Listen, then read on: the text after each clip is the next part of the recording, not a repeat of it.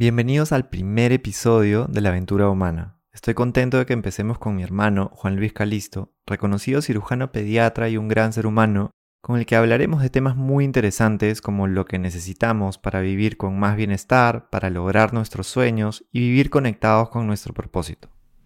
Bienvenidos a una aventura humana. Soy Juan Diego Calisto. En los últimos 20 años me he enfocado en contribuir para que las personas vivan con más bienestar y confianza. Una aventura es algo que está por suceder y que no sabemos cómo saldrá. En este podcast conversaremos con personas que viven conectadas con su propósito para inspirarnos de sus ideas, experiencias y hábitos.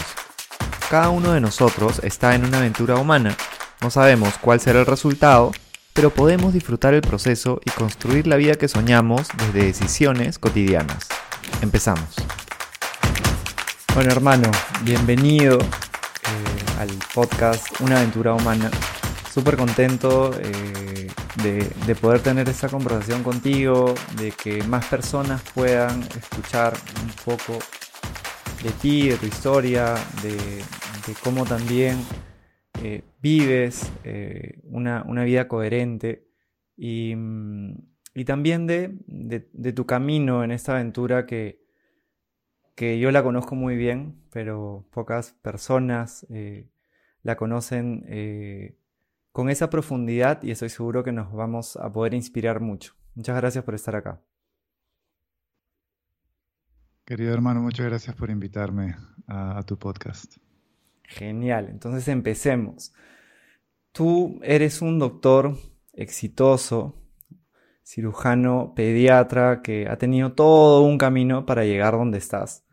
Eh, y muchas personas a veces se quedan con, esta última imagen, o la imagen del presente, digamos, cuando te ven operando, cuando te ven compartiendo todo lo que estás haciendo, pero no conocen estos momentos retadores, todo lo que te has tenido que, que, forzar y luchar para poder llegar donde estás. ¿Qué nos querrías compartir sobre tu experiencia? bien como estudiante y también quizá como doctor, eh, en cuanto a momentos retadores que has tenido? Bueno, es una, es una gran pregunta porque a diario creo que mucha gente ve a profesionales o a atletas en, en el mejor momento y es cuando casi siempre estamos en vitrina, pero el trabajo que hay detrás de cada triunfo y de cada momento es, es a veces décadas de, trabajo. Creo que los momentos más difíciles fueron en, la, escuela de medicina, en la facultad de medicina, tratando de, luchar contra, contra lo que la gente pensaba o que la gente creía que, que uno debe hacer. Y puedes encontrar, en el caso de muchos profesionales que, vinieron a los Estados Unidos o fueron a lugares en, Europa, puedes escuchar muchas historias de, éxito, pero bastantes historias de fracaso. Y en eso creo que ese fue el primer punto difícil, tratar de, obviar y no escuchar comentarios negativos o opiniones de, personas que, simplemente te querían apagar tus sueños. Y escucharte a ti mismo, eh, escuchar, escuchar de alguna manera tu destino y realmente creer en, ti, realmente creer que puedes lograr todo y darle duro para adelante. Creo que ese es el primer, el primer punto, es escucharte a ti y que nadie te pare.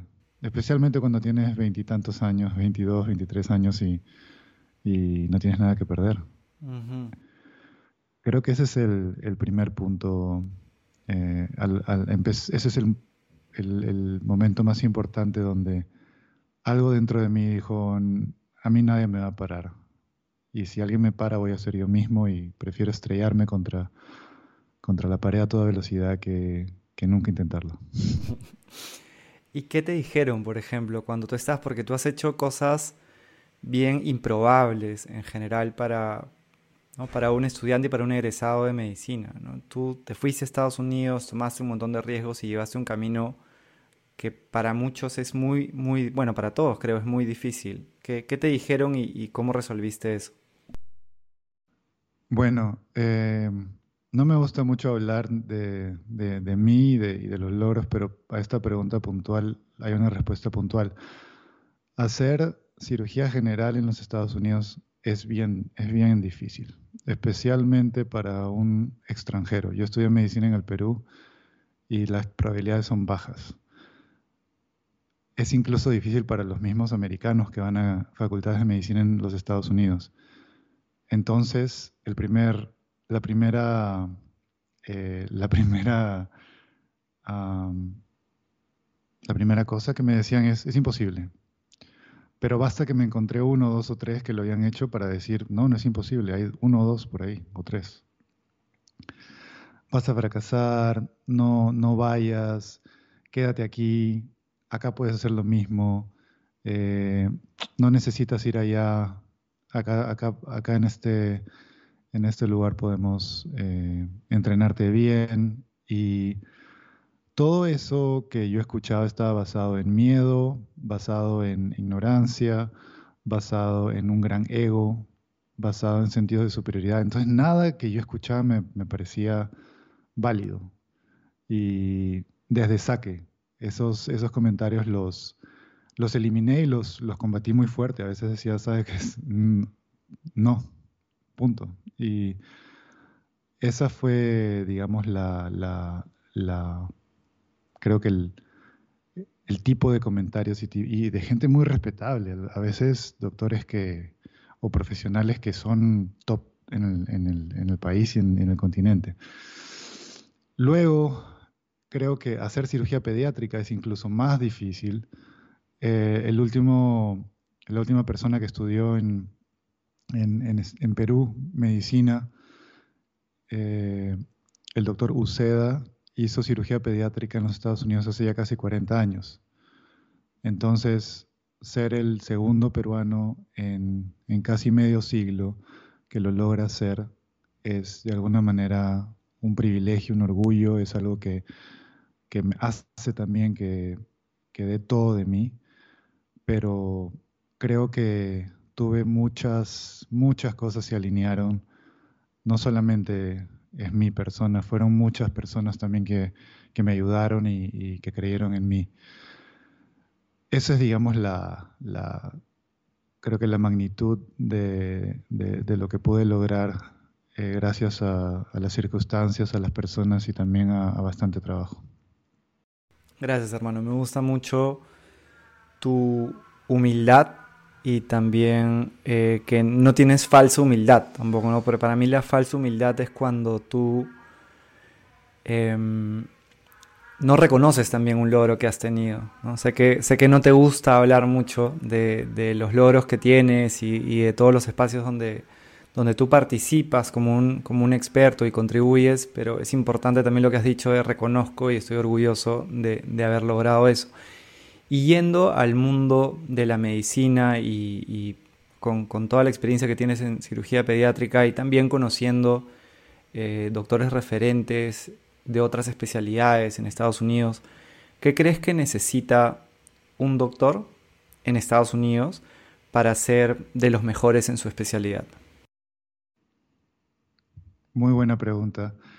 Creo que la, todos los que están escuchando este podcast pueden de repente entender esta pregunta de alguna manera más simple. ¿Qué necesita un profesional para ser el mejor en su rama?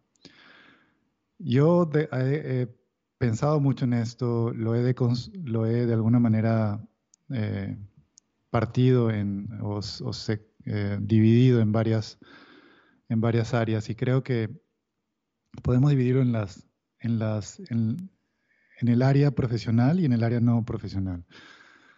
Es decir, las cualidades, eh, las cualidades no profesionales y las cualidades profesionales. Para decirlo más, más, más simple, en, el, en, ámbito de un médico o de un abogado, de un ingeniero, tenemos las habilidades profesionales. La, la, la habilidad médica realmente yace en, en, dos, en dos cosas, right? El, conocimiento que uno tiene, que es fácil de adquirir.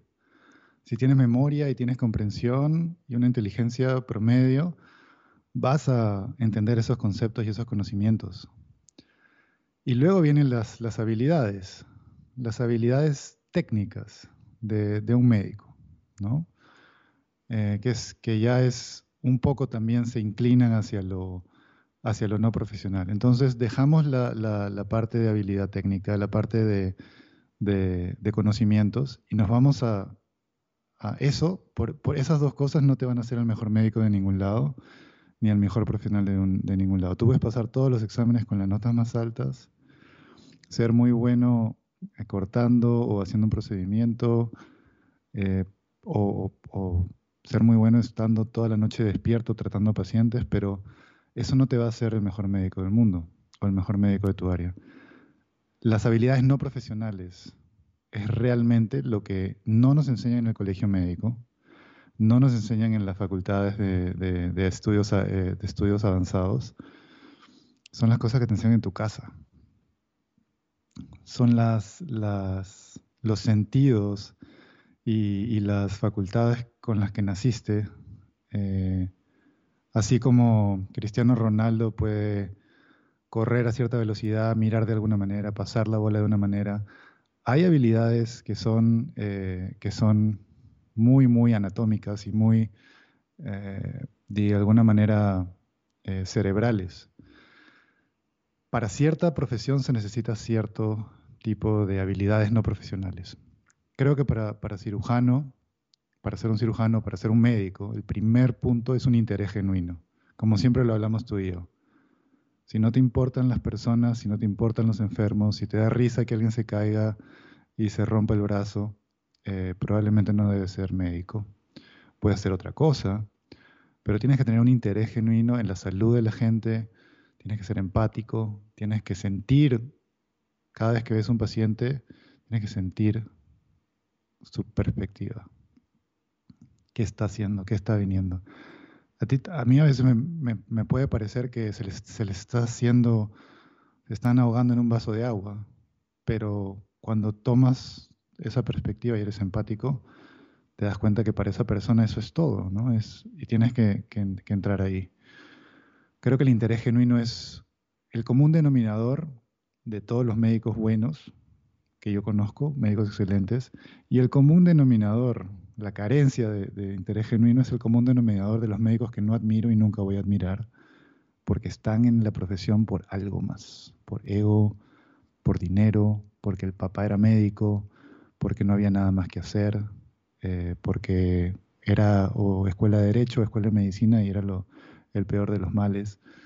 Entonces, interés genuino eh, es una de las cosas más importantes. Luego, en la parte quirúrgica, es, muy cierto, hay, cirujanos innatos.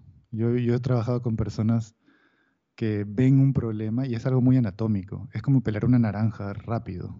Tú vas a ver personas que eh, cuando ves a veces una persona, eh, esos cocineros de Benihana, de Benihana, de ese restaurante que en dos minutos tienen un plato servido, hecho, eso es una habilidad.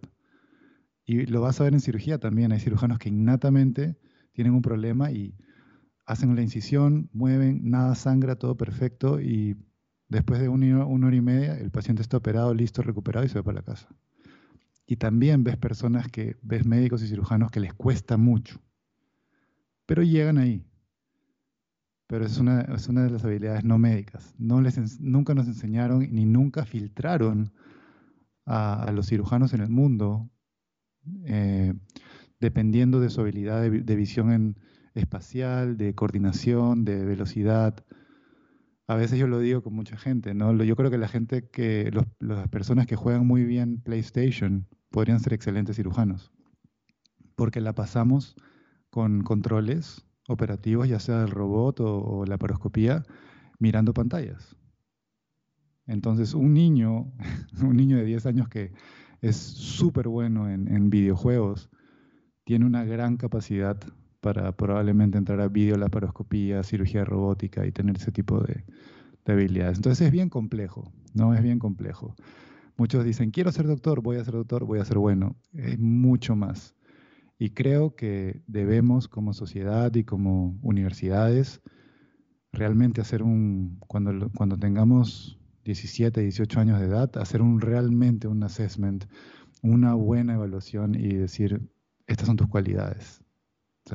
Probablemente serías un excelente psiquiatra, pero probablemente no serías un tan buen cirujano cardíaco, ¿no? Son dos campos completamente diferentes. Completamente diferentes. Súper interesante. Tenía ahí, se me vienen a la mente dos cosas. Una es que, mm, ¿qué piensas tú de cuánto se pueden entrenar las habilidades humanas? Porque, por ejemplo, yo recuerdo la primera vez que vi eh, improvisadores en escenario que se comunicaban muy bien, que eran muy creativos, eran muy rápidos. Mi primera idea fue ellos son como unos iluminados, ¿no? Ellos han llegado con algo distinto y, claro, por eso están ahí. Pero luego que los conocí y que, que fui a algunos talleres también de, de improvisación, me di cuenta de que ellos entrenaban mucho, entrenaban a veces dos horas al día y estaban eh, siempre practicando y practicando y entrenándola desde dinámicas, ¿no? tanto la creatividad como la comunicación. Entonces quería preguntarte si es que tú crees que estas habilidades no profesionales, como por ejemplo podría ser también la memoria, se pueden entrenar y por otro lado, qué tan importante es la práctica para ser realmente bueno en lo que eres.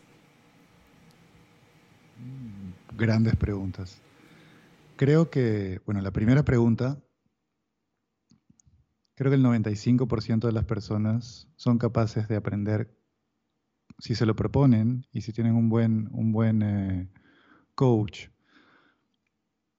de aprender cualquier eh, disciplina.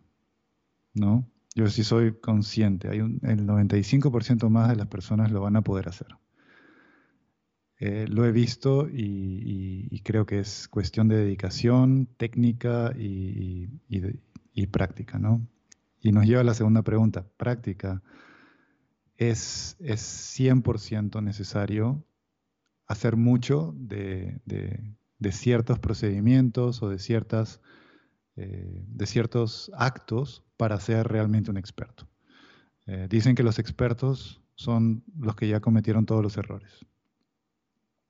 Entonces, si eres un piloto y tienes 10.000 horas de vuelo ya volaste por varias tormentas, ya se te pagaron un par de controladores, ya te pasaron varias cosas y obviamente ya eres un experto. O sea, las probabilidades de que, de que algo pase, algo malo pase, bajan mucho. Igual en el campo de la cirugía y en el campo de, la actuación y en el campo de la música, ¿no? Eh, creo que la práctica es fundamental. Uno quiere ir al profesional que hace mucho eh, de, lo que estás buscando. Ya sea un trámite legal, ya sea una cirugía, ya sea una, terapia. esos profesionales que hacen mucho de, ese acto van a tener siempre eh, más velocidad y más eficiencia. ¿Y, ¿Y, qué rol crees que juegan los mentores en, el proceso de, crecimiento, tanto personal como, profesional. Es algo que, también hemos tocado en muchas de nuestras conversaciones y, creo que tú tanto lo has tenido como lo eres para, para otras personas, ¿no? O sea, incluso conmigo, bueno, nosotros nos llevamos dos años, ¿no? Pero nos volvemos a encontrar cada año de nuestras vidas, eh, cada uno sigue creciendo en su camino y en muchas cosas tú también eres un mentor para mí, ¿no? Porque me haces buenas preguntas, me ayudas a, llegar a, buenos lugares también y creo que, esa es una habilidad muy importante en un mentor. ¿Qué piensas del rol que juegan los mentores en el proceso de crecimiento de cada persona? Es gran, gran pregunta. Creo que los mentores nos dan, nos dan varios regalos. El primer regalo es la evidencia viva de que uno puede llegar allí. de que uno puede ser igual que ellos o mejor. Y creo que ese es el gran regalo de los, de los mentores. Los mentores que tuve y que seguí fueron aquellos que me dijeron, no le hagas caso a nadie, nadie te puede parar, olvídate, ah, ellos no saben lo que hablan, tú dale. Y para darte un ejemplo, Fernando Cabieses, eh, un gran, gran médico peruano que estudió en los Estados Unidos, es más, hacía, le hacía electroencefalogramas a Albert Einstein en la Universidad de Pensilvania, un tipo admirable. Cuando yo tenía 20 años, lo, lo miraba y hasta ahora lo miro como una eminencia de la medicina peruana, probablemente uno de los médicos más importantes que tuvo el, que, tuvo el Perú y que tiene el Perú. Eh, y él dijo, yo, me acuerdo, él dijo, pues, tú puedes hacer lo que quieras, puedes ir donde quieras, quieres hacer neurocirugía en, en, en, donde quieras, lo vas a lograr, simplemente tienes que proponerlo. Y creo que ese regalo que nos dan los mentores de, de ser la evidencia viva de que uno puede llegar así. Es súper importante, emulando los pasos que tomaron ellos, uno, uno puede seguir esa trayectoria y, y, es, es, importante, creo, tener uno y luego serlo. Y es, es importante decir las cosas como son. Y cuando un, una estudiante de 18 años me pregunta y con miedo y con, y con eh, dudas si lo puede lograr y todo, yo le digo las mismas palabras que una vez me, me dijeron a mí. Y creo que eso es, es importante, muy importante. Importantísimo, ¿no? Eh, inspirador el ejemplo también de, de cabezas que planteas yendo a cosas ya más eh, personales, bueno, igual todo lo que hemos hablado antes ha sido personal, pero me interesan también estas, eh, afinidades, por ejemplo, por la lectura. ¿Cuál es para ti un libro que, tu libro favorito quizá, o, o el primero que tú le regalarías a alguien que quieres porque tiene un significado para ti? Gran pregunta. El libro que, al que siempre vuelvo y que me gusta regalar es El Profeta. Es un libro que tú lo has leído mucho. me acuerdo a mi abuelo, a mi abuelo con el libro, leyéndolo y bueno, ya leyéndolo, ¿cuántas veces lo habrá leído para, para ese entonces, no? Y me regaló, nos regaló el, Profeta, la edición de traducida por Carlos Alberto Seguín que es un psiquiatra peruano, si no me equivoco, creo que es psiquiatra, es un psiquiatra peruano, y la manera como traduce en español el profeta me toca de una manera diferente, porque con el paso de los años lo he leído en diferentes versiones, en, inglés y en español, y esa versión traducida por Carlos Alberto Seguín me parece espectacular, la tengo y lo he regalado, he regalado el, profeta a personas muy importantes en mi vida porque tiene, es como una historia con capítulos y uno puede leer el índice y ver algo que te está preocupando y vas a ese capítulo y, lo lees y es una poesía hermosa y da lineamientos, verdades casi, casi absolutas que, que, que, te ayudan mucho a procesar algunas cosas que, por las que estás pasando. Sí, es un libro. Mientras estabas hablando, estaba buscando frases que me acuerde del libro, Y me acuerdo cuando, cuando habla de, la alegría y el dolor, ¿no? Como eh, la alegría de alguna manera es el dolor, pero sin máscara.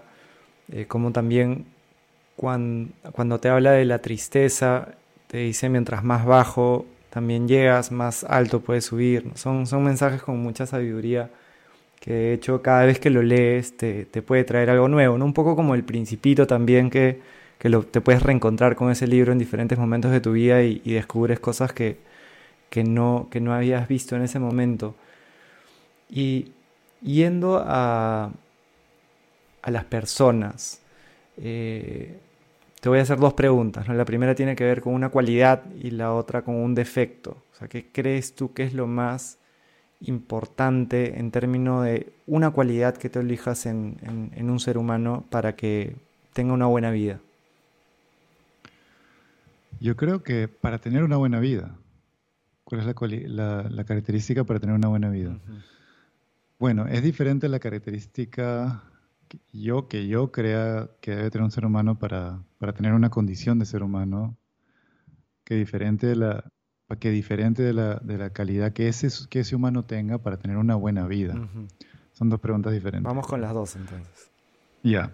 Bueno, yo creo que para. Y, en, su, y en su ausencia, esa, esa, esa, esa eh, cualidad es también el defecto más grande. Mm. porque creo que para, para mí, eh, la, calidad o la característica más importante de una persona para, para ser digamos, un, buen ser humano es de alguna manera darle, darle al, al, mundo, a la naturaleza y a los seres humanos alrededor de él mucha importancia. Eso para mí, eso para mí hace que yo admire a una persona. Que una persona le dé importancia a, los niños alrededor, a los ancianos alrededor, a las plantas, a los animales, a que sea una persona considerada. Desde mi punto de vista, es lo más importante. Y es un placer estar al lado de personas así. No importa la edad, no importa el, origen, no importa nada. Cuando tienes una persona considerada y que le da importancia a mucha gente y a, todo alrededor, eso hace que esa persona tenga otro, otro nivel de integridad. Creo que es lo más importante. En su defecto, esa, eh, la ausencia de esa característica hace que, yo no admire o que ni siquiera eh, que, no, que no, digamos, que, considere eso un, gran defecto. Las personas que están siempre concentradas en su propia individualidad y son los más, creen que son lo más importante del universo y no le prestan importancia a otras personas, a empleados, animales, niños, personas, trabajadores, eh, y obran siempre en su propio interés, desde mi punto de vista, no han evolucionado y sin, que, sin darse cuenta se limitan mucho y no llegan a su, potencial eh, y no logran utilizar el, el mundo para un crecimiento orgánico y un crecimiento humano. Entonces, esas dos para mí son fundamentales. Eh, como dicen en Estados Unidos, un deal breaker. O sea, si yo, si hay una persona y yo lo veo que, y escucho y veo simplemente que está simplemente concentrado en su propia persona y el resto del mundo, las otras personas, vidas, eh, condiciones eh, para él no le importan, eso a mí me, me, quita mucho, mucha, eh, mucha fuerza vital. Sí, empatizo totalmente con eso. Me pasa lo mismo también. Y mm, yendo hacia esta pregunta de la buena vida y conectándole un poco con el bienestar, quizá podemos entrarle por el bienestar ¿Qué es para ti el bienestar y qué crees que es importante para tenerlo en tu vida? El bienestar, creo que una palabra muy importante que utilizamos en, medicina es homeostasis, ¿no? Y la homeostasis es el equilibrio perfecto de una célula o de un organismo. Y creo que el bienestar se, puede bajar a, nivel celular. O sea, yo saco una célula de tu cuerpo y como que le preguntara, ¿cómo estás? Esa célula me va a decir, uy, no sabes, me meten de todo, no me sacan al sol, todo el día están gritando a mi alrededor, ya no aguanto más. Ese, desde mi punto de vista, es el bienestar. El bienestar es el equilibrio de nuestra mente, nuestro cuerpo, eh, nuestra, nuestro espíritu y hasta cierto punto somos células e impulsos eléctricos, ¿no? Eh, somos energéticos, somos intuitivos, somos emocionales. Eh, los seres humanos somos muy, muy, muy subjetivos y creo que el bienestar es cuando uno logra dar a su, a su cuerpo lo que realmente necesita. Me encanta esa, ese paralelo, súper interesante llevarlo a nivel de la célula, ¿no? Eh, que, de hecho está, hay mucha ciencia que respalda también eso, ¿no? Todo lo que, cómo todo está conectado y, e impacta a, en todo, a todo nivel, digamos, ¿no? Eh, ¿Qué crees que es importante? O mejor, mejor cuéntanos cómo tú buscas estar en este equilibrio y tener el bienestar en tu vida? Es una, gran, gran, gran, gran pregunta. ¿Cómo, ¿Cómo lograr el equilibrio? Creo que mediante, siempre le digo a mis pacientes, ustedes tienen dos cosas en, la vida que, que, van a, que van a realmente controlar. Solo dos, nada más.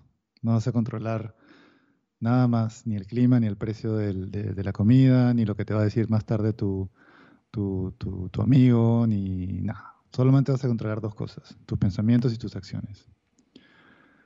Y se acabó. Si tú tienes buenos pensamientos, probablemente vas a hacer buenas acciones y viceversa. Yo creo que llegar al equilibrio es una suma de, de pensamientos correctos y decisiones correctas. Nuestra, nuestro objetivo es poner en la gente y en los seres humanos la información correcta para que tengan pensamientos correctos y luego tomen decisiones correctas. Decisiones correctas en cuanto a nutrición. Es una gran pregunta y es, una gran, es un gran misterio cuál es la dieta perfecta para un ser humano. Es importante tratar de tener la dieta más, más saludable. Decisiones en cuanto a ejercicio. El ejercicio es la manera más fácil de, ser feliz y la más barata. Si yo en este momento salgo y corro como un loco 30 minutos, yo voy a estar feliz. Liberas endorfinas, sube tu ritmo cardíaco, produces más hormonas de todo tipo y, es, vida. Decisiones en cuanto a pensamiento. Puedes llamarle meditación, puedes llamarle eh, relajación, como tú quieras, pero un tiempo de, introspección y de, calma, así sea haciendo ejercicio también, incluso como un, yoga para ciertas personas, eh, ayuda mucho. Entonces, nutrición, ejercicio, eh, relajo, creo, o, meditación, y tener el balance en cuanto a, a, un peso adecuado, que con la nutrición adecuada se logra sin ningún problema. Creo que esos son los, los, tenants, lo más importante, una buena nutrición, una vida activa y una, y una mente sana. El, el, algo súper importante es la conexión humana. Solos no vamos a llegar a ningún lado. Tenemos que tener un propósito, tenemos que tener una comunidad, tenemos que tener sentir que, tenemos un propósito para, ayudar a alguien, para llevar a alguien a través de un momento difícil, porque al final eso es lo que nos hace ser humanos. Creo que el bienestar es la suma de todo eso. Nunca va a estar perfecto. Nadie tiene 100.000 de bienestar. O sea, siempre algo te va a faltar. Cuando te pones a pensar realmente dices, bueno, esto, estos dos aspectos no están bien. Y el último punto es el bienestar. Vivimos en un mundo, en un mundo eh, con reglas y es importante tener un bienestar financiero. Es un juego que tenemos que jugar, tenemos que saber, tenemos que aprender. Las personas que dicen el dinero no es importante, no, no, no, no está, están viviendo en un lugar eh, donde no, no entienden las reglas. Entonces hay que tener un, una economía saludable que te permita tener tus necesidades básicas y siempre vivir de acuerdo a, tus posibilidades y, que tu trabajo sea remunerado de una buena manera también. Que creo que el bienestar económico es bueno. bienestar económico, bienestar financiero, bienestar nutricional, bienestar de mente. Eh, la suma de estas, de estas decisiones y las cosas que vas a hacer día a día van a finalmente determinar qué tan, qué tan feliz y tranquilo estés.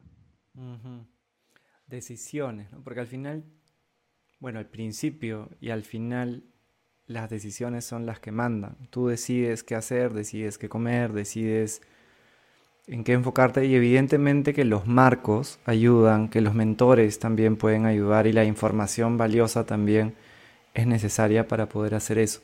Mencionaste propósito más de una vez. ¿Qué es para ti eh, el propósito y qué lo hace importante? Creo que, y, y bueno, este, este, este punto creo que lo hemos conversado tú y yo y lo, y a lo largo de muchos, muchos, muchas lecturas y muchos análisis, creo que la, lo que mueve al ser humano se mueve en dos, en dos segmentos, ¿no? Se mueve en el segmento de la importancia y se mueve en el segmento del sexo, que es la, lo que nos mueve a reproducirnos, a conocer, a conectar, a ser feliz y es tan importante como el otro. Pero de la importancia uno puede derivar el propósito. Una persona con propósito tiene una misión. Es como, es como, es algo que realmente lo va a llenar, es algo que, lo, que, lo, que, le, que le da importancia en el mundo. Ese propósito que uno define, que uno alinea con, con, con, con su trabajo, si uno lo puede alinear con su trabajo es increíble, porque tu propósito es tu trabajo, wow, qué suerte que tienes en verdad, pero sí debería ser siempre. El propósito al día, dar, darte un ejemplo simple. Un día escribo, mi propósito hoy día es ayudar a las familias en los momentos más difíciles y ser súper empático. Hoy día, este es mi propósito. Eso hace que tu día salga mucho mejor. Somos seres que tenemos propósitos. El propósito de mi, de, de mi perrito Mochi es traer la bola. Ese es su propósito. Tú le das una bola y el perrito está feliz todo el día, va, viene, va, viene, va, viene, viene, viene, hasta que ya no puede más, pero es su propósito. Tú le quitas la bola y le da tristeza. Esa, esa bolita para nosotros es nuestro propósito, es ayudar, es conectar, es hacer dinero, es hacer empresas, es, no sé, rezar, es correr, es el propósito humano es el, el combustible para nuestra, nuestra alma, de alguna manera decirlo. Y cada uno tiene un, propósito diferente. Es bueno definirlo. Es muy bueno definirlo. ¿Y tú crees que el propósito está conectado de alguna manera con sumarle o contribuir con los demás y o con el ambiente? Creo que sí.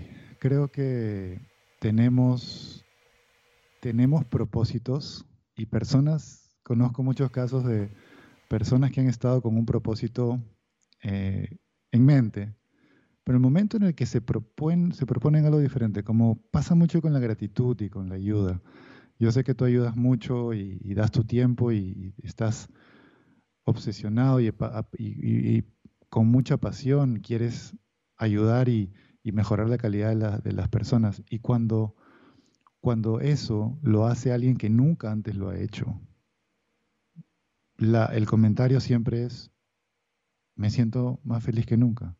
Y eso ocurre en, las misiones médicas, eso ocurre en, eh, cuando llevas a una persona a ver las obras, eso ocurre cuando una persona incluso dona dinero.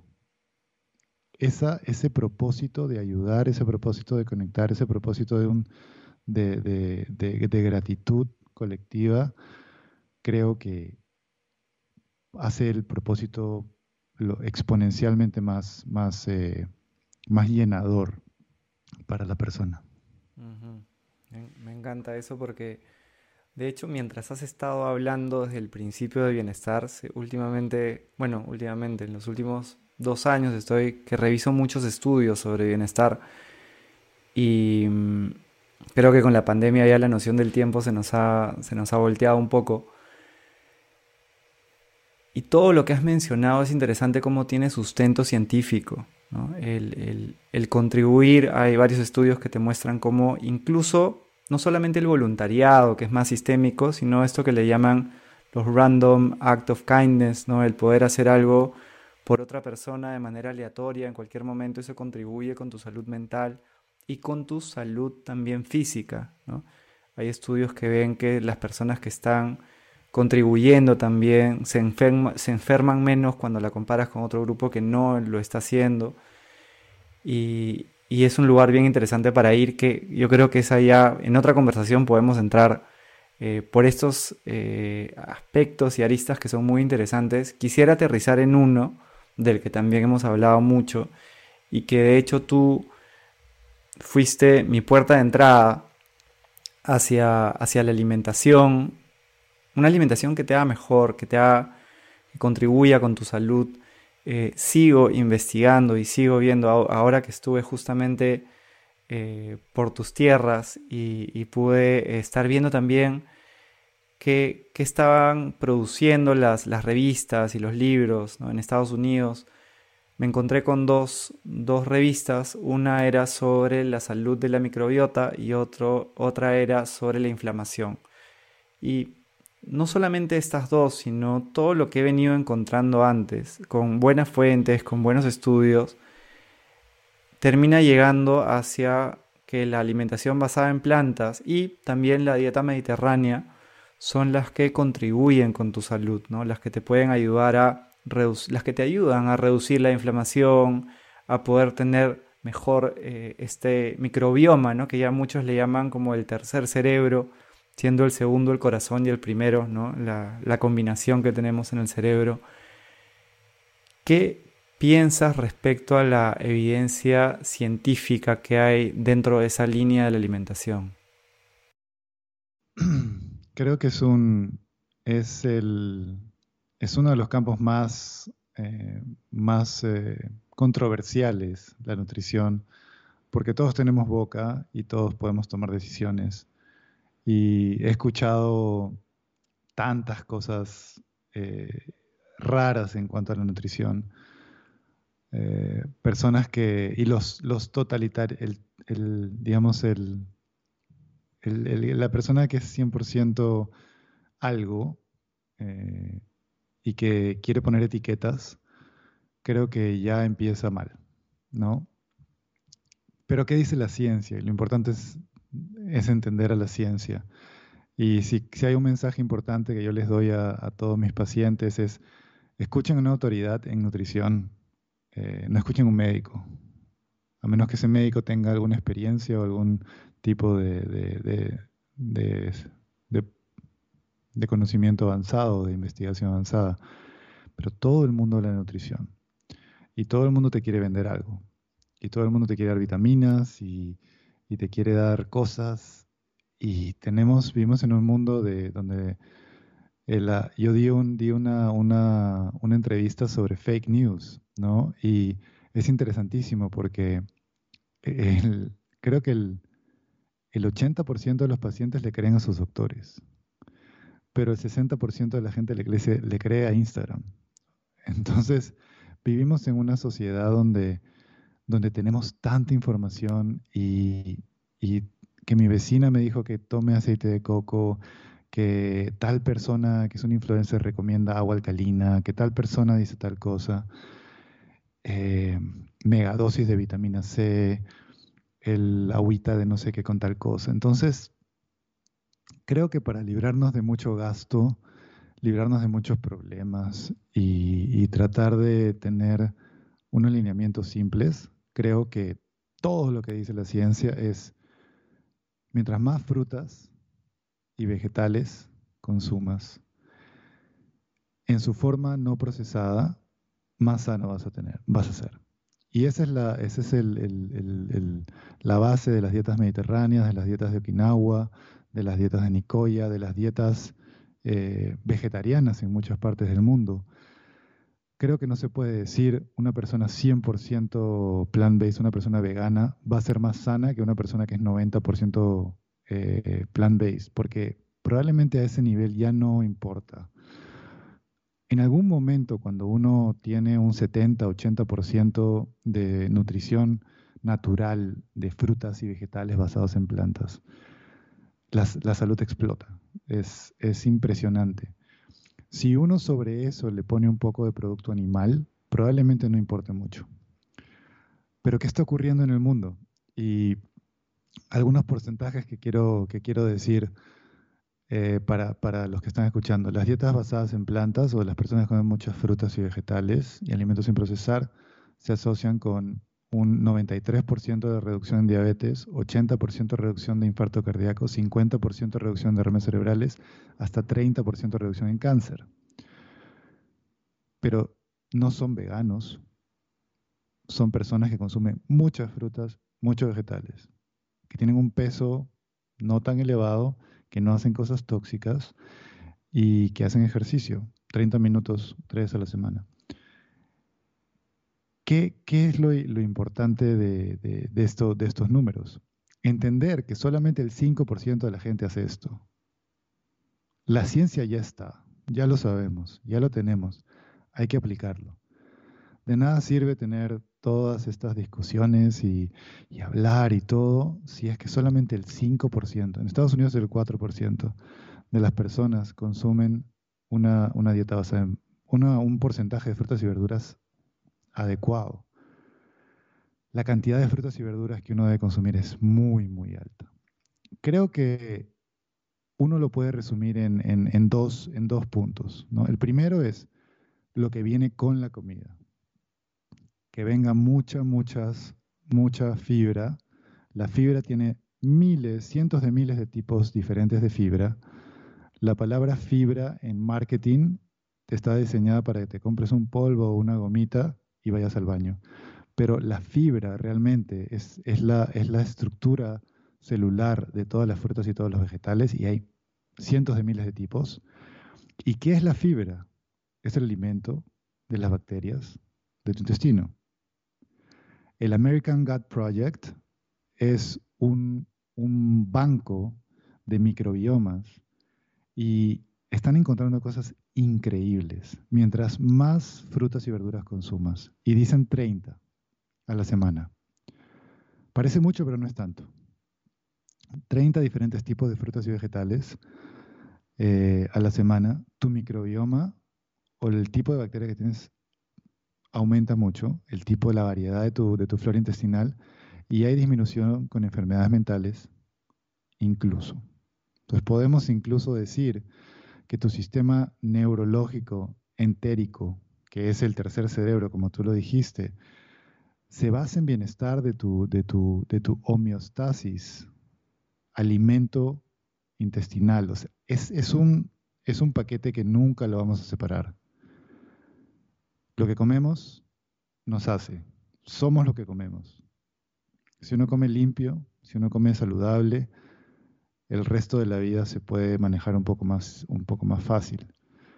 Luego, te dije, uno habla de lo que viene con la comida, ahora hay que hablar de lo que, lo que no, no debería venir con la comida, que son pesticidas, que son metales pesados, que son eh, hormonas, que son eh, todas estas sustancias. Y es importante prestar atención a eso. Si se puede comprar local, de mercados locales, si uno conoce los, los proveedores de, de, las frutas y las verduras y sabe que no utilizan muchos pesticidas, o si pueden comprar orgánico, es también algo que ayuda mucho. Esos son los dos puntos más importantes. Ahora, vivimos en un mundo donde un tercio del planeta no tiene acceso a agua potable. Entonces, esto es un lujo para gran parte de nuestra población mundial, ¿no? Agua, agua limpia va a producir alimentos limpios, va a producir salud, pero es, un, es un conjunto, todo está vinculado a sí mismo y si pudiera resumir eh, la, la, alimentación perfecta del ser humano, probablemente incluye, o incluye, no probablemente, incluye una cantidad de frutas y verduras y alimentos sin procesar altísima. Te cuento algo que me, el, tipo de mundo donde vivimos, ¿no? Salen, sale un, un, profesor de una universidad muy conocida Cuando uno ve a este profesor, está con muchísimo sobrepeso, obesidad mórbida, se le ve muy, muy, muy enfermo y comienza a hablar de las interacciones moleculares entre ciertas células y los mediadores inflamatorios. Le han dado una, un, grant de una beca o un, pago de muchísimos millones de dólares para que estudie todo esto. Pero eso, esa imagen, esa imagen te pinta de cuerpo entero. Te pinta de cuerpo entero lo que estamos viviendo. Tienes un profesor con obesidad mórbida que ni siquiera sabe lo que está comiendo, que pesa 200 kilos, hablándote de cómo curar una enfermedad por moléculas y por células. Así estamos de mal. ¿Y por qué sucede esto? Porque las farmacéuticas y porque quieren vender, quieren comprar, quieren encontrar una, una molécula que atacar. La cura para la obesidad es comer bien, no es que te corten el estómago y te dan cirugía bariátrica, no es que te den una medicina para bloquearte la enzima y que no absorbas la grasa. Eso creo que, que, resumen, mi, resume mi, mi idea de la, de la, nutrición. Es un tema muy, muy complejo. Podríamos hacer un, un, podcast solo de eso. Solo de eso. Un podcast completo, ¿no? Con, con 100 episodios probablemente. muy interesante. Eh, cómo todo está conectado. ¿no? Eh, se, se, se, me han quedado dos cosas. Uno es la integralidad, ¿no? porque tú puedes alimentarte bien, ¿no? siguiendo los, los parámetros que nos has dado, que solo para, para, sé que lo has incluido dentro de lo que has dicho, pero también o sea, los cereales y las menestras están dentro de este porcentaje, ¿no? porque a veces las personas se asustan y dicen, ay, pero yo no como muchas verduras y sí, es bueno que las incluyas y de hecho las tienes que incluir, pero las menestras son como un gran lugar para empezar, ¿no? Si tú comes no uno, sino cinco días a la semana menestras, definitivamente eh, con lo que tú lo combines va a ser un buen lugar también para empezar. Eh, de hecho, habían unos estudios también que te mostraban cómo el camote era tan bueno, ¿no? Y cómo comunidades que solo incluso comían en gran porcentaje de camote, tenían menos prevalencia de, enfermedades cardíacas. Eso me, sorprendió mucho, me llamó muchísimo la atención. Pero ¿cómo están integradas? Si tú respiramos alrededor de 20.000 veces al día, si es que no respiramos bien y tenemos una respiración más desde el pecho y no tanto diafragmática, si es que no tomamos agua de buena calidad, si es que nuestro aire no está bien cuidado y, y dentro de todo igual se puede manejar. Incluso ahora en la pandemia eh, yo he conseguido un purificador de aire para, para poder respirar buen aire, eh, porque he estado también viendo la importancia de esto y, y cómo el aire está contaminado en, en, en Lima, en mi ciudad, eh, en una proporción altísima. Entonces, cómo todo está conectado es, es un gran como aprendizaje de lo que has mencionado.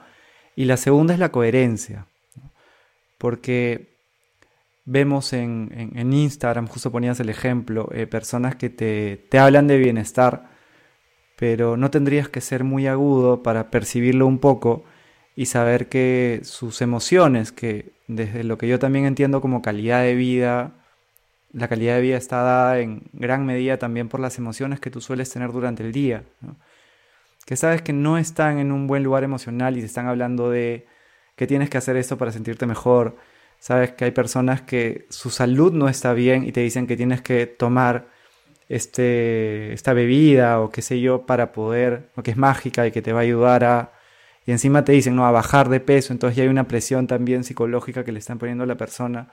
La importancia de la coherencia y de entender, entender la integralidad para que, para que eso también contribuya con otras personas, ¿no? Porque no solamente hay esta falta de, de acceso a, profesionales de la salud que tengan habilidades comunicativas y que tengan una mirada también integral para poder compartirla, son pocos, que están creciendo, pero creo que necesitamos muchísimos más, sino también es que los que tienen más tribuna muchas veces te dan un mensaje que no solamente está errado, sino también es una arista de algo muchísimo más grande. Eh, súper interesante para, poder volver a esto en, otra conversación. Pensando en las personas que están en esta aventura, en esta aventura humana, eh, estamos todos los días, como tú decías, eh, tenemos que tomar decisiones, eh, le ponemos intención a lo que tenemos que hacer. ¿Qué recomendación le darías tú? Imagínate que ahora tienes la, bueno, tienes la oportunidad de compartir esto con todas las personas que nos están escuchando, pero imagínate que hubiera un, unos parlantes en todo el mundo y miles de millones de personas pueden escuchar este mensaje. ¿Qué les dirías a estas personas que están en esta aventura humana para que puedan vivir de alguna manera, vivirla, esta aventura de alguna manera mejor? Eh, creo que la, frase que les diría es, traten de encontrar su forma original. Y esto suena un poco abstracto, pero creo que volver a la naturaleza es lo que, lo que todos de alguna manera debemos buscar. Buscar cuál es la rutina original, la alimentación original, el, estado original y, volver a la naturaleza de alguna manera. Creo que muchas de las, de las dolencias de las humanas, las guerras, la discriminación, las malas dietas, las enfermedades, vienen de estados de desconexión con nuestra, con nuestra naturaleza. A medida que nos acerquemos a la naturaleza, en, nuestra alimentación, en nuestra rutina, en nuestras viviendas, vamos a, vamos a, vivir vidas más plenas. Creo que ese sería el mensaje, ¿no? Volver, a la, volver al original, eh, reconectarse con, la naturaleza, alimentarse de una forma natural, ah, saludable, hacer ejercicio, correr por, correr descalzo por las no sé, por, por, lugares, ir a la playa, eh, eh, sumergirse en el océano, vivir una vida orgánica, natural de, ser humano. pasamos mucho tiempo bajo luces artificiales, con aire acondicionado, cubiertos de ropa, preocupados por cosas que, que realmente el día que nos vamos a morir nunca nos vamos a acordar.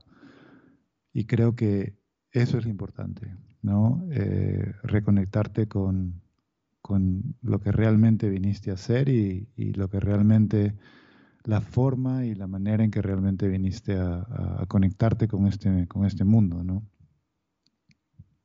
Me gusta mucho el mensaje y hasta lo tejería con lo que has comentado también antes de, sería reconectemos con la naturaleza, pero también con un interés genuino eh, por los demás, por los animales, por el planeta. ¿no? Como mientras hablaba se me venían esas imágenes también, que yo sé que tú la vives en cada decisión también que tomas, no, no es un discurso, sino eh, te preocupas auténticamente por los seres humanos desde tu propósito, por los animales también desde las decisiones que tomas de lo que comes y no comes y también por, ¿no? Eh, por Mochi, por tu perrita y, y por también todo lo que te mueve eh, y no hemos hablado de eso, pero también haces misiones a, Perú, donde también operas niños y estás contribuyendo con los demás. Es algo que también eh, admiro mucho de ti, este servicio, esta eh, actitud muy genuina por contribuir y también humilde, ¿no? porque si no, lo, si no lo saco ahora en la conversación, al final no aparece y seguramente van a, van a surgir más adelante conversaciones donde nos puedas contar también un poco de eso porque hay muchos también aprendizajes creo e inspiración para otras personas. Gracias hermano, ha sido un placer conversar contigo. Eh, creo que la, bueno, estoy seguro que la conversación va a generar como diferentes focos y fuentes de inspiración en muchas personas y estoy seguro también que nos vamos a volver a encontrar pronto por estos lares. Muchas gracias, mi hermano. Gracias por, lo que haces, por este, este, espacio, por invitarme y por tratar de encontrar la, verdad de alguna manera, la verdad de aquellas cosas que podemos hacer, esos hacks que podemos tener día a día eh, para poder vivir mejor, vivir de una manera más, eh, más plena. Gracias, mi hermano, te quiero mucho. También, mi hermano. Un abrazo súper grande. Si te gustó este episodio, compártelo con alguien que te importe y que creas que le puede sumar y suscríbete en Spotify y Apple Podcasts para que puedas disfrutar de las próximas conversaciones. Déjanos un review o comentario con lo que más te gustó para que podamos llegar a más personas. Hasta pronto.